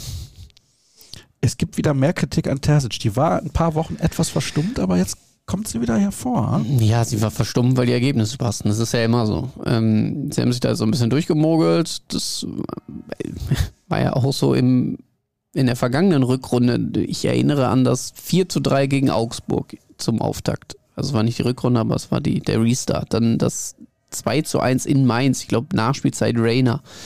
Danach die Woche auch irgendwas Knappes nochmal. Ähm, ach nee, da war es dann Leverkusen. Das war einigermaßen souverän. Aber da haben sie auch fußballerisch nicht geglänzt. Aber klar ist, wenn die Punkte da sind, sind die Fans, ich sage jetzt mal große Teile der Fans zufrieden. Es gibt natürlich Fußballromantiker und Fußballliebhaber, die die spielerische Art und Weise vermissen äh, bei Borussia Dortmund und das auch völlig zu Recht. Aber ähm, ja, diese Trainerdiskussion auszuschalten, wenn es dann einigermaßen okay ist und sie dann wieder aufzumachen, finde ich dann auch ein bisschen langweilig, aber äh, ich würde dann eher gucken, wie, wie beständig ist die Arbeit des Trainers, äh, funktioniert sie auch im Erfolgsfall und da habe ich auch, ich glaube, das habe ich auch dir oft genug hier im Podcast gesagt, letztes Jahr äh, zu diesem Zeitpunkt auch schon meine Zweifel gehabt, obwohl die Ergebnisse da stimmen. Das ist immer das Problem. Ja, solange sie stimmen, ist es okay, aber wenn sie nicht stimmt, da kann ich mal ein interessantes Beispiel ähm, erzählen, was ich gestern bei Twitter gesehen habe. Ich bin ja sehr Eishockey und NHL interessiert. Und die Vancouver Canucks sind momentan ganz weit oben mit dabei. Letzte Saison waren sie eher ganz weit unten mit dabei. Die treffen eine unfassbar hohe Anzahl an Torchancen. Also das heißt, also das Union Berlin. Die verwerten unglaublich viel. Ja, die verwerten unglaublich viele ihrer Chancen. Sie sind über ihrem X-Goal-Wert aber dermaßen. Sie sind nämlich 32. von 32, was das Kreieren von Torchancen angeht. In der ganzen NHL, also einfach mal letzter. Sie sind aber gefühlt erster äh, in ganz vielen anderen Werten. Das bedeutet, geht diese Glückssträhne mal zu Ende, kacken die natürlich komplett ab. Ja, so. siehe Union, ist ja die komplette Parallele. Also warum sind die dieses Jahr so schwach? Weil sie aus diesen wenigen Möglichkeiten, die sie haben, zu wenig machen. Und sie haben letztes Jahr aus wenigen Möglichkeiten viel zu viel gemacht eigentlich, was du äh, anhand der Wahrscheinlichkeit äh, dieser Chancen hättest erreichen können. Und der Mittelwert ist wahrscheinlich genau richtig, also sagen wir mal Platz 10. Und für Union, Platz 4 ja. für Union oder Platz Auf jeden Fall. 15, sondern ja. irgendwo dazwischen. Aber dafür musst du halt konstant spielen. Ein Zitat hat hier einer unserer Hörer geschrieben, beziehungsweise ein Bild davon gepostet. Das war definitiv kein Schritt zurück. Ich würde sagen, ein kleiner nach vorne, kein großer. Sebastian Kehl nach dem 0 zu 0 des BVB in Heidenheim. Und die Frage von Timo lautet, wie viel Realitätsverlust herrscht im BVB-Management? Muss ich jetzt sagen, ich war in der Mixzone, wo dieser Satz gefallen ist, nicht dabei, habe mich aber mit dem Kollegen Jürgen Kors nachher ausgetauscht, weil ich auch so ein bisschen äh, die Stirn gerunzelt hatte und mich gefragt habe, wie kommt er denn da drauf? Jetzt ist das, es ist ja auch wieder schön äh, Social Media mäßig gepostet, ist perfekt. Bild Sebastian Kehl, Zitat, drunter Quelle, fertig. Ohne irgendeinen Kontext. Und die Frage ähm, war etwas kryptisch gestellt, will ich mal äh, es nett ausdrücken. Ach, von Jürgen Kors? Nein, nicht von Jürgen Kors, sondern von einem Kollegen, wo er, glaube ich, ja, so ein bisschen in die Bredouille kam durch. Also es war, wie gesagt, ich war nicht dabei. Ich habe es auch nur dann über äh, Jürgen erfahren. Wo dann dieser Satz gefallen ist, für den er sich, glaube ich, dann äh, nachher auch äh, ja, nicht geschämt hat, aber sich schon gefragt hat, warum habe ich das in dem Moment so gesagt. Ähm, das ist halt so ein bisschen aus dem Kontext einfach gerissen. Das muss man zur Einordnung dazu wissen, dass der nicht schlau ist, der Satz. Absolut. Hast du denn das Gefühl, dass generell ein bisschen Realitätsverlust herrscht manchmal, wenn du die Aussagen hörst der Beteiligten? Also ich würde mir da ein bisschen mehr Direktheit wünschen. Das heißt, also jetzt war das ja in Teilen so, bei Terzic hast du ja vorhin mal gesagt, wenn die Mannschaft schlecht spielt, einfach so benennen. Einfach sagen, das war heute gar nichts, so können wir nicht auftreten. Bin ich für, machst du aber natürlich nicht, wenn du ein Spiel gewinnst. Und deswegen konnte ich die Art und Weise der Kommunikation in den Spielen zuvor, Darmstadt, Köln, Bochum, verstehen. Und da konnte man schon auch durch die Blume raushören, no, so richtig geil war das nicht, was wir hier gemacht haben. Ähm, er hat wirklich von, Entschuldigung, von minimalen Schritten immer gesprochen, hat auch schon noch angezählt, äh, wo es da knirscht und ähm, wo die Probleme liegen. Aber trotzdem, ich bin beide, ich vermisse diese komplette Klarheit nach solchen Auftritten wie jetzt in Heidenheim. Ich finde, da kann man auch durchaus noch mal ein bisschen schärfer werden. Deswegen sage ich auch immer, das war relativ klar für die Verhältnisse von Edin Terzic, der das eben seltener macht. Aber äh, da hat er ja schon gesagt, dass das ist nicht unser Anspruch. Das kann so nicht funktionieren. Das, wir haben nicht mehr verdient für die Art und Weise, wie wir hier Fußball gespielt haben. Und das ist, finde ich, eine der klarsten Aussagen, die du als Trainer treffen kannst. Ähm, weil du zählst ja damit die komplette Mannschaft und bei der angesprochenen fehlenden Selbstkritik auch dich selbst an, weil dein Plan ist dann offensichtlich auch nicht aufgegangen. Wenn ich das hier richtig mitbekommen habe, wir schauen direkt mal nach. Ist der Wechsel von Thomas Meunier in die Türkei mittlerweile offiziell? Live? Ja, da ist er. Guck mal. Ja, vor drei Minuten. Vor drei Minuten. Deswegen ist gut, wenn man das Handy die ganze Zeit in den Fingern hat. Ich zitiere mal. Thomas Meunier wechselt in die Türkei. Nach dreieinhalb Jahren und 86 Pflichtspielen im schwarz-gelben Trikot wechselt der belgische Rechtsverteidiger in die Super League zu Trabzonspor. Danke für deinen Einsatz und alles Gute für die Zukunft, Thomas. Ja. So. Deswegen sind alle Spekulatius hier jetzt auf jeden Fall schon mal weggegessen. Jetzt können wir auch sagen, er spielt in der Türkei. Da können wir auch nicht sagen. Noch können wir sagen, er trainiert jetzt in der Türkei. Spielen können wir dann am Wochenende sagen. Disqualifiziert sich Kehl und das schließt an die Nummer von gerade an. Mit seinen Aussagen für weitere Aufgaben. Hm, weiß ich nicht. Nee, weiß ich auch nicht, sehe ich nicht. Ähm, er macht trotzdem seinen Job.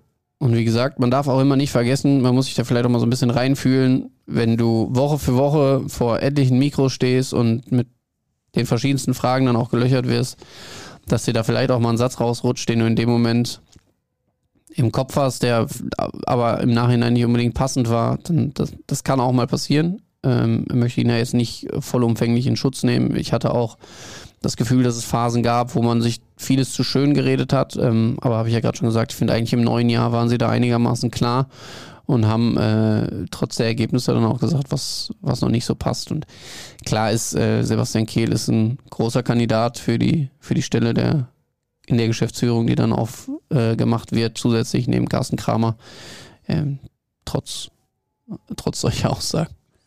Wird der BVB mit der Rückkehr von Reasson weniger anfällig für gegnerisches Pressing? Das ist der Wunsch. Das glaube ich allein aufgrund seiner Pferdelunge schon. Also.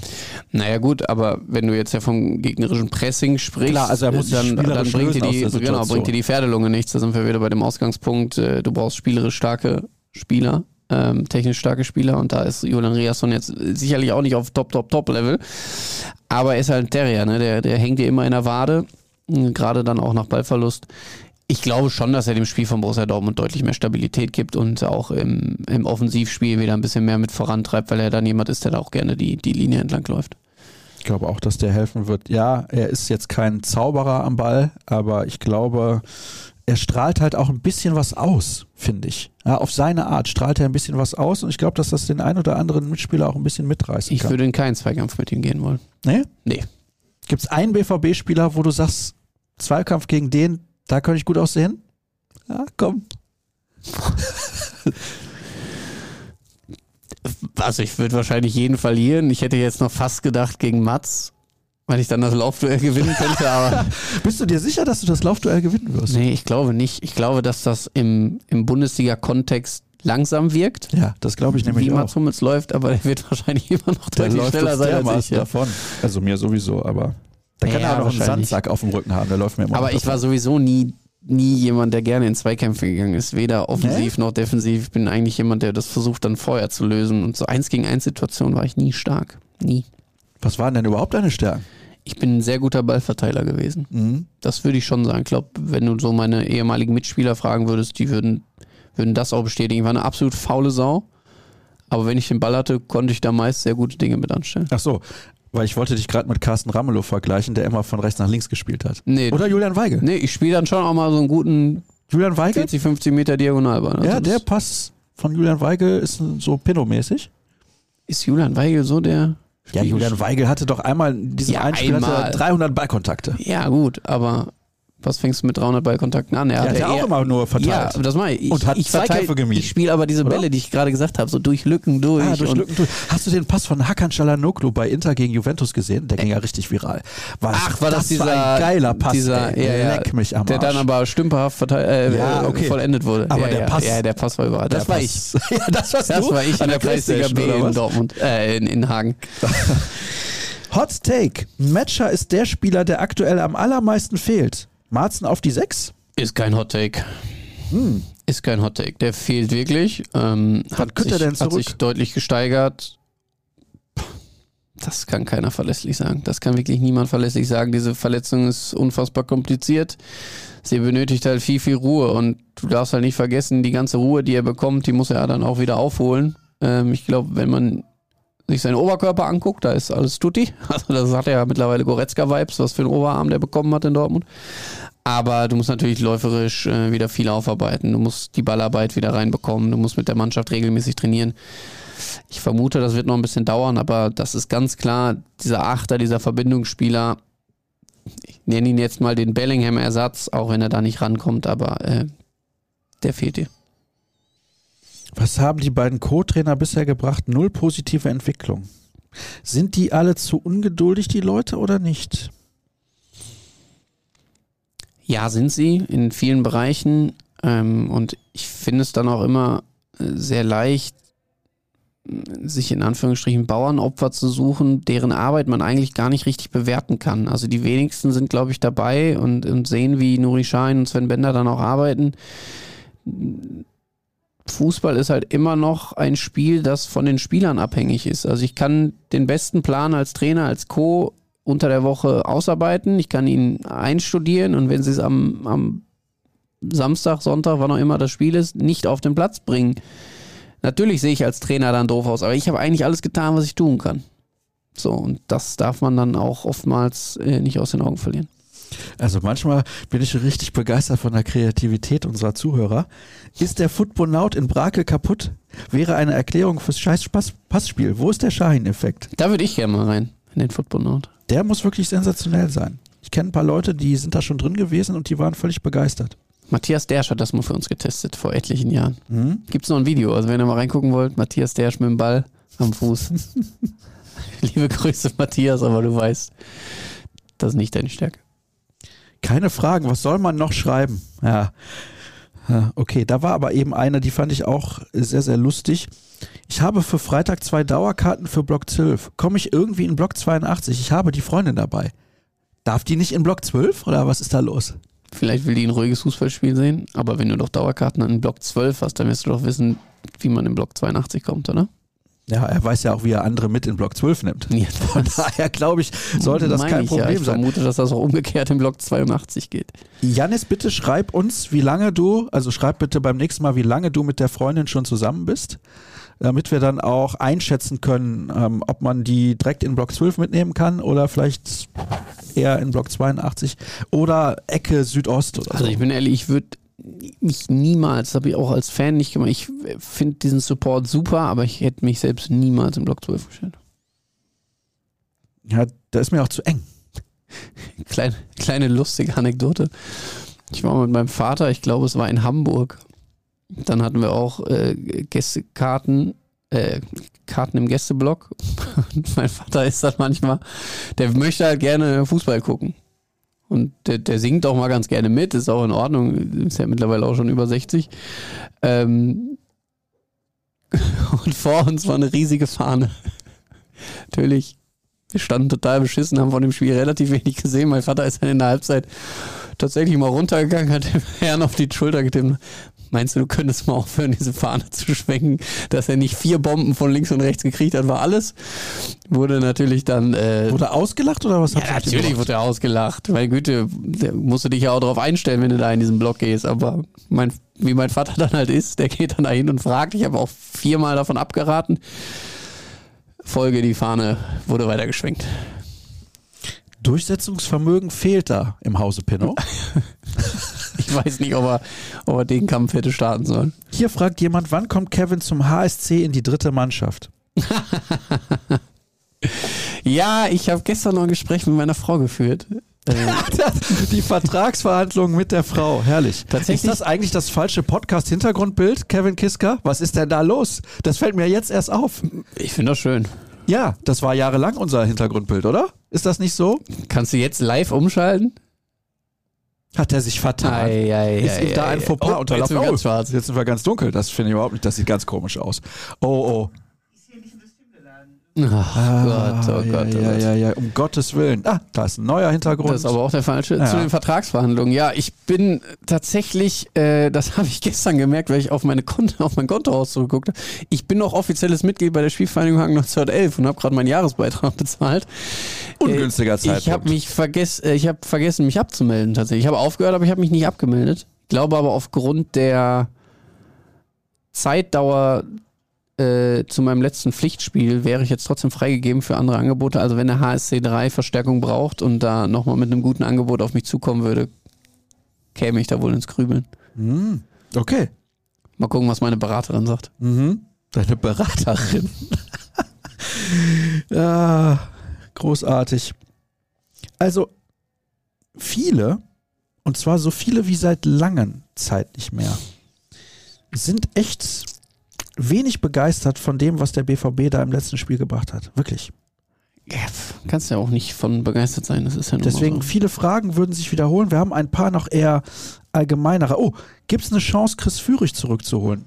Und inwiefern wäre das sinnvoll? Ja, gut, danke, dass die äh, Nachfrage dann noch kam. Also das wäre ja wieder so ein komplett BVB-typischer Transfer. Das erinnert mich an Marius Wolf, das erinnert mich an Rami Benzemaini, das erinnert mich in Teilen auch an, an äh, Meunier. Also so, so, so Leute, die dann gerade irgendwie, naja, Meunier ist vielleicht das falsche Beispiel, aber äh, Leute, die dann gerade irgendwie so ein gutes Jahr spielen, sich, sich in den Fokus gespielt haben, jetzt plötzlich den Stempel Nationalspieler haben. Also lasst ihn mal bitte konstant zwei, drei Jahre gut spielen. Dann in Ordnung, aber ihn jetzt danach, ja, was ist es jetzt, na, dreiviertel Saison, noch nicht mal, äh, sofort wieder zurückzuholen. Unabhängig davon hat er ja gerade erst seinen Vertrag verlängert beim VfB vor wenigen Tagen. Ich glaube, der fühlt sich da ganz wohl ähm, und ich äh, hoffe, er wird auch da bleiben. Ist Özcan der schlechteste Sechser der Liga? Ja oder auf jeden Fall? Solche Fragen mag ich nicht. Äh, das äh, wird auch Salihotcha nicht gerecht. Auf keinen Fall. Einschätzung zu Duran Will. Kann er dem Team direkt helfen?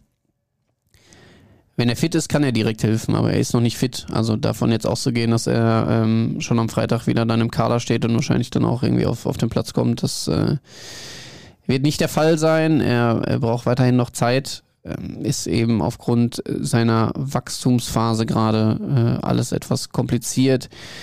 Die Muskelverletzungen, die er sich zugezogen hat, waren dadurch sehr langwierig. Die, äh, bei einem ausgewachsenen Spieler wachsen die dann schneller raus und, und heilen schneller ab, aber er hat eben dann immer wieder auch durch die Schübe mit Problemen zu kämpfen gehabt. Deswegen muss man da leider weiter geduldig bleiben und man möchte bei Borussia Dortmund eben nicht das Risiko eingehen, ihn sich jetzt zu früh kaputt zu machen und dann wieder eine längere Ausfallzeit zu haben. Man hat das Spielchen jetzt schon ein, zwei Mal gehabt. Da ist man dann eben, äh, ja, sehr darauf bedacht, Ruhe walten zu lassen. Wann kommen die Kreativen zurück in die Mannschaft und dann noch was anderes? Könnt ihr euch vorstellen, dass Morey doch noch eine Chance bekommt? Äh, die Kreativen kommen wahrscheinlich am Freitag schon wieder in den Kader zurück. Also sind ja jetzt fast alle wieder im Training. Jane Sancho, da ist noch ein kleines Fragezeichen. Da sind wir natürlich dran, versuchen herauszufinden, wie es mit ihm weitergeht. Aber Reus, äh, Brandt, äh, die sind alle wieder im Training. Äh, Kobel auch. Also da äh, könnte der Kader auf jeden Fall schon mal ganz anders aussehen, als er äh, in Heidenheim aussah. Und Matteo Morey, ich bin mir nicht sicher, wo das noch hinführt bei Borussia Dortmund. Ich kann mir ehrlich gesagt nicht vorstellen, dass er nochmal eine ernsthafte Option wird Das für Edin Terzic und den. BVB. Äh, es sind immer wieder so Kleinigkeiten, die man da auch dann berücksichtigen muss. Natürlich hat er in Mabea gute Auftritte gehabt. Die waren aber, ich glaube, einmal waren es 20, einmal waren es 40 Minuten oder 45 Minuten.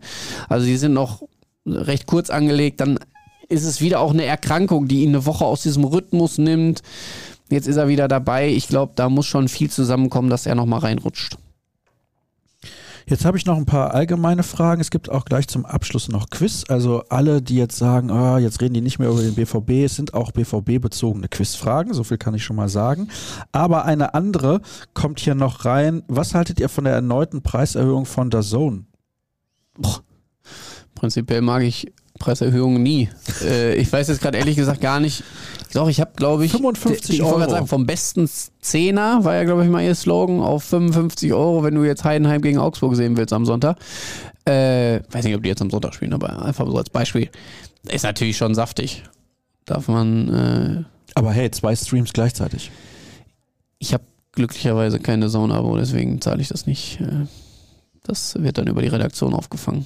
Ach, das ist natürlich clever. Das ist natürlich clever.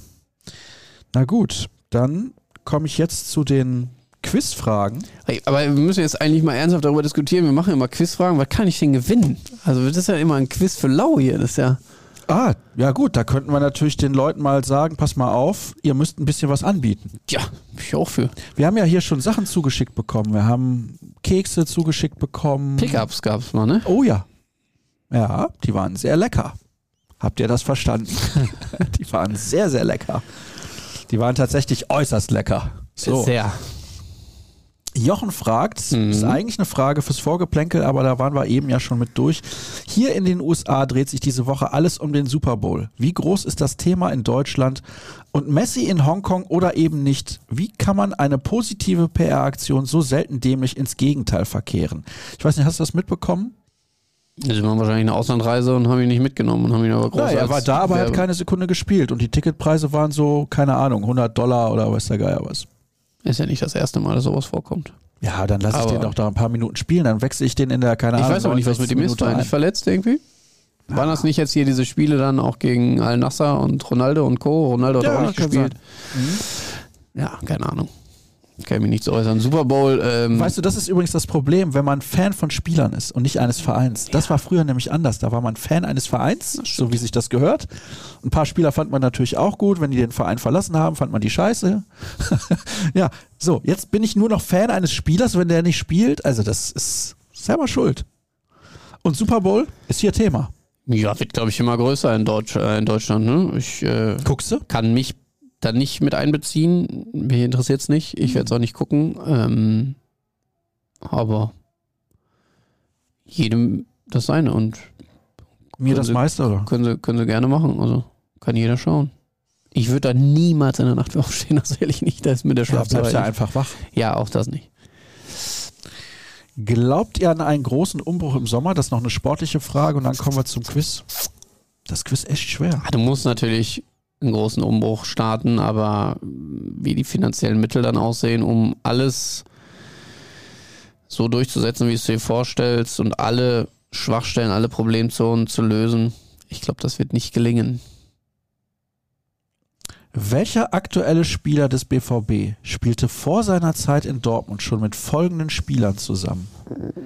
Serge Gnabry, Vincenzo Grifo, Mario Gomez, Rani Kedira und Sandro Wagner. Ich würde es versuchen, über Gomez herzuleiten. Weil der ist ja am weitesten weg, wurde er am Ende, er hat nochmal Stuttgart gemacht, ne? Der hat ganz kurz nochmal Stuttgart gemacht. Da war in der Zeit vielleicht auch Rani Kedira. Kobel. Kobel Stuttgart, Kedira vor Union bei Augsburg gespielt, Wagner, eine, Wagner, Gnabry, Gnabry bei Hoffenheim. Hoffenheim. Na, gucken wir mal, er hat drei Tipps Genau, für das Griffo, in den Griff, Griffo auch Hoffenheim. Ja. Dreimal Hoffenheim. äh, Erster Tipp, der Spieler spielte nie für den FC Bayern München. Ja. Zweiter Tipp, der gesuchte Spieler spielte vor dem BVB für drei verschiedene Ei- Vereine in der Stuttgart, Bundesliga. Augsburg. Dritter Tipp, der gesuchte Spieler bestritt in dieser Saison bereits 18 Bundesligaspiele für Borussia Dortmund. Das Gregor müsste Kobel. Gregor Kobel sein. Schön, aber eine schöne Frage. Hast aber jetzt keine Kekse gewonnen. Vielleicht hat Kevin Kiska Kekse? Der hat doch immer Kekse. Geht's gerade mal nicht. Knoppers. Oh so. Sag ich nicht nein, du. das Frühstückchen um halb zwölf gleich. Wir, Wir haben haben noch eine. eins. Ja, halb eins, Entschuldigung. Wir haben noch eine Frage, da würde ich aber, und zwar muss ich sie nochmal raussuchen, wo war sie denn? Markus bitten, die in der nächsten Woche nochmal neu zu stellen. Denn ich glaube, der Kollege Kevin Pinnow ist dafür zu jung. Wenn ich natürlich nächste Woche De Krampe einlade, der vergisst eh immer ganz, Und dann stellen wir ganz die viele Frage. Mal gucken. Ähm, welcher Spieler ist gemeint? Rückennummern beim BVB seit 95, 96. Spieler Ah, 2. Rückennummer mich gut. Ja, Spieler Rückennummer 2 ist hatte die 7 und die 10.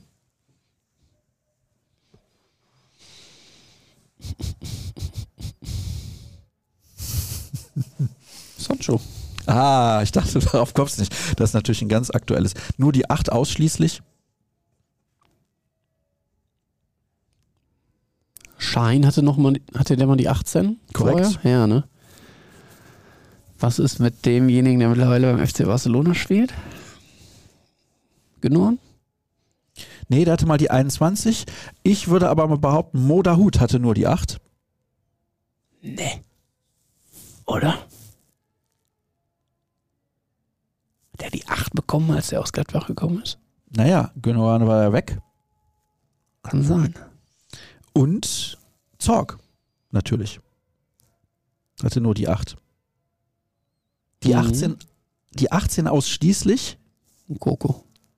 Lars Ricken. Coco hatte auch keine andere Profinummer. Das kann sein. Oh, oh. den Tisch verschoben. Ja, was ist denn da los? Und die 15 und die 5?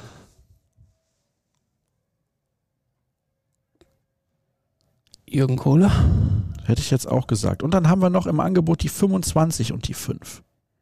Oh, das ist nicht so einfach. Wer waren denn so die 5? Kehl hatte die 5, oder nicht? Das kann sein, dass der Oh, kam hat er nach und hatte die Freiburg, hat er 25. erstmal eine, eine random Nummer, weil er gekriegt, kam als im relativ Winter. no-name. Er kam im Winter. Hat irgendwas gekriegt. Ja, das würde passen. Sag mal Sebastian Kehl. Also was haben wir Okay. jetzt? Ja, du, du wissen Nummer wir nicht. 8 ausschließlich. Weil er gibt die Antworten ja nicht preis. Achso. Aber, Markus, äh, Kannst du aber drunter schreiben, ob wir richtig waren. Was ist Tweet Nummer dir, 8 sagst du was? Nummer du 8 sagst sagt Dahut. Dahut. Ich sag Gündogan. Nee, Gündogan hatte auf jeden Ja, Fall okay. die Sancho ist 21. klar, 7 und 10, 15 und 5 haben wir Cola gesagt, ne? 18 ausschließlich Also, Mokoko und Ricken. Ricken und Die 8 ausschließlich auch, Süle. können auch Zorg gewesen sein. Und die 5, 25 und die 5. Süle, Süle, äh, ja. das Trottel, Sebastian Kehl natürlich. So. Ja, das war doch eine schöne runde Sendung. Kein Bashing in Richtung irgendwelcher Borussen oder Ex-Borussen. Ja, ich hoffe, dass, also bei allem Klamauk, den wir ja auch machen und du hast natürlich auch manchmal so die Art, so, so einzuleiten, ne? wir müssen halt trotzdem dann auch bei einem Thomas Meunier immer versuchen, finde ich, das Ganze sachlich und sportlich einzuordnen und da dann nicht, nicht mit drauf zu hauen. Ähm, bei aller Lockerheit, die wir versprühen, ähm, finde ich, muss da immer noch so eine Grenze gewahrt werden. Nicht, dass da jetzt irgendwie in den Kommentaren dann kommt, die hauen ja nur noch drauf oder ich, ich distanziere mich da voll von, auf keinen Fall, aber also von persönlichem Bashing auf jeden Fall, von sachlicher Kritik auf, auf auch auf keinen Fall. Vor fünf Minuten habe ich von Kevin Kiska die Nachricht bekommen, Meunier-Wechsel ist jetzt offiziell. Vor 22 Minuten habe ich eine Nachricht mit einem Screenshot bekommen, der BVB-App-Meldung. Und dahinter steht beste Nachricht des Tages mit drei Lachsmilies. Da war er zu spät und wir hatten es natürlich schon längst aufgegriffen. Kann man nichts machen. Wo hast du die Werbung. Nachricht, beste, beste Nachricht des bei Tages WhatsApp habe ich hier die Nachricht bekommen. Hat jemand einen Screenshot bekommen? Ach gemacht so, ich habe von der Meldung der BVB-App? ja und ich habe jetzt du hast von der BVB-App Achso, das- oh, das wär überragend. und So, das wäre dann natürlich auch gewaltig. Das wäre gewesen. sensationell gewesen. Unser Angebot für echte Borussen. Du hast ja schon Zugang. Ich habe einen Zugang, Ja. tatsächlich. Sonst hättest du natürlich für drei Monate zugeschlagen. Nur drei Euro kostet, kostet, kostet unser BVB-Abo. Und ihr könnt das Angebot bekommen unter rn.de slash bvb-podcast. Und Das ist aber falsch. äh, BVB, äh, BVB Podcast minus Angebot. Oder einfach auf rn.de slash BVB. Weil da wird es auch irgendwo auftauchen. auftauchen. Vielleicht können wir die Grafik einfach mal ändern. Was sagt Kevin Kiska dazu? Ah, der, Der Grafikabteilung. der weiß fahren. gar nichts. Der hat, der hat keine Ahnung. Der hat keine Ahnung. At Kevin Pinno bei Twitter oder X, das könnt ihr euch aussuchen. Und at Sascha Staat dort auch. Oder bei Instagram at rnbvb auf beiden Plattformen. At Pinno unterstrich bei Instagram. All diesen Kanälen könnt ihr sehr, sehr gerne folgen. Ergebnistipp für Hoffenheim, äh, Heidenheim, Entschuldigung. Heidenheim 0-0. Ach, verdammt nochmal, Freiburg. fünf, fünf Punkte. Freiburg. Borussia Dortmund gewinnt das Spiel mit äh, 2 zu 1. Mit 2 zu 1. Ah ja, gut. Hauptsache gewonnen. In Du. diesem Sinne, euch ein schönes Wochenende. Das kommt nämlich relativ bald. meine Güte, am Mittwochvormittag Schon Bergfest. 12:30 Ich bitte dich. Es ist doch schon Bergfest. Und der Tag ist auch schon halb vorbei. Ja, eigentlich sind wir schon in der neuen Woche. Wer kommt dann? Dir Krampe wahrscheinlich. Ne? Nee, da kommt äh, Cedric, Ah, weil okay. der ist jetzt gerade In Žilina, Žilina, in der genau. Slowakei. U19 spielt und verliert oder gewinnt. Wir wissen es nicht. Das Spiel findet ja erst noch statt. Aber ihr könnt es wissen, Live-Ticker bei uns, Mhm. rn.de ist der SpVB, ne? Also reinschauen. ja, deswegen ist Cedric ja da. Genau. Und er will noch ein bisschen was sagen zur Personalie Henry Blank. Das glaube ich auch ganz interessant. Und es gab zuletzt auch einige Fragen zu den Spielern, die eventuell nochmal hochrutschen könnten oder nicht. Deswegen ist das thematisch, glaube ich, ganz interessant, da wir ja erst nächsten Mittwoch wieder aufzeichnen und das Spiel am Freitag war gegen Freiburg. Jetzt habe ich es im Kopf. Blicken wir da nicht mehr so intensiv drauf zurück, sondern schauen dann auch ein bisschen voraus auf die Partie gegen Wolfsburg, die sehr interessant werden könnte. So oder so, egal was gegen Freiburg passiert, denke ich. Auf jeden Fall. Der Podcast ist immer spannend. Wohnzimmer-Talk, auch spannend. Mhm. Sehr spannend. Hast du tatsächlich auch das Thema vorhin so ein bisschen schon angerissen und ich äh, hätte fast gesagt, äh, diejenigen, die das hören, könnten dir jetzt auch da was draus drehen. Es geht um die Fanproteste und es geht um einen Kommentar von Hansi Küpper. Oh, sehr der schön. dafür ja äh, volle Breitseite bekommen hat. Und das wollen wir gleich mal so ein bisschen einordnen, wie er denn wirklich dazu steht, was er dazu sagt und ihm auch mal ein bisschen die Möglichkeit geben, äh, sich dazu erklären. Ja, und Hansi ist auf jeden Fall ehrlich und authentisch und natürlich auch Borusse. Also ich glaube, er sieht das du durchaus durch eine vernünftige Brille. Und da bin ich sehr gespannt auf den Wohnzimmer-Talk. Den seht ihr dann morgen auf unserem YouTube-Kanal. Jetzt erstmal viel Spaß mit dem restlichen Tag oder was auch immer, was ihr gerade treibt. Und nächste Woche sehen und hören wir uns wieder. Tschüss. Ciao, schönen Tag.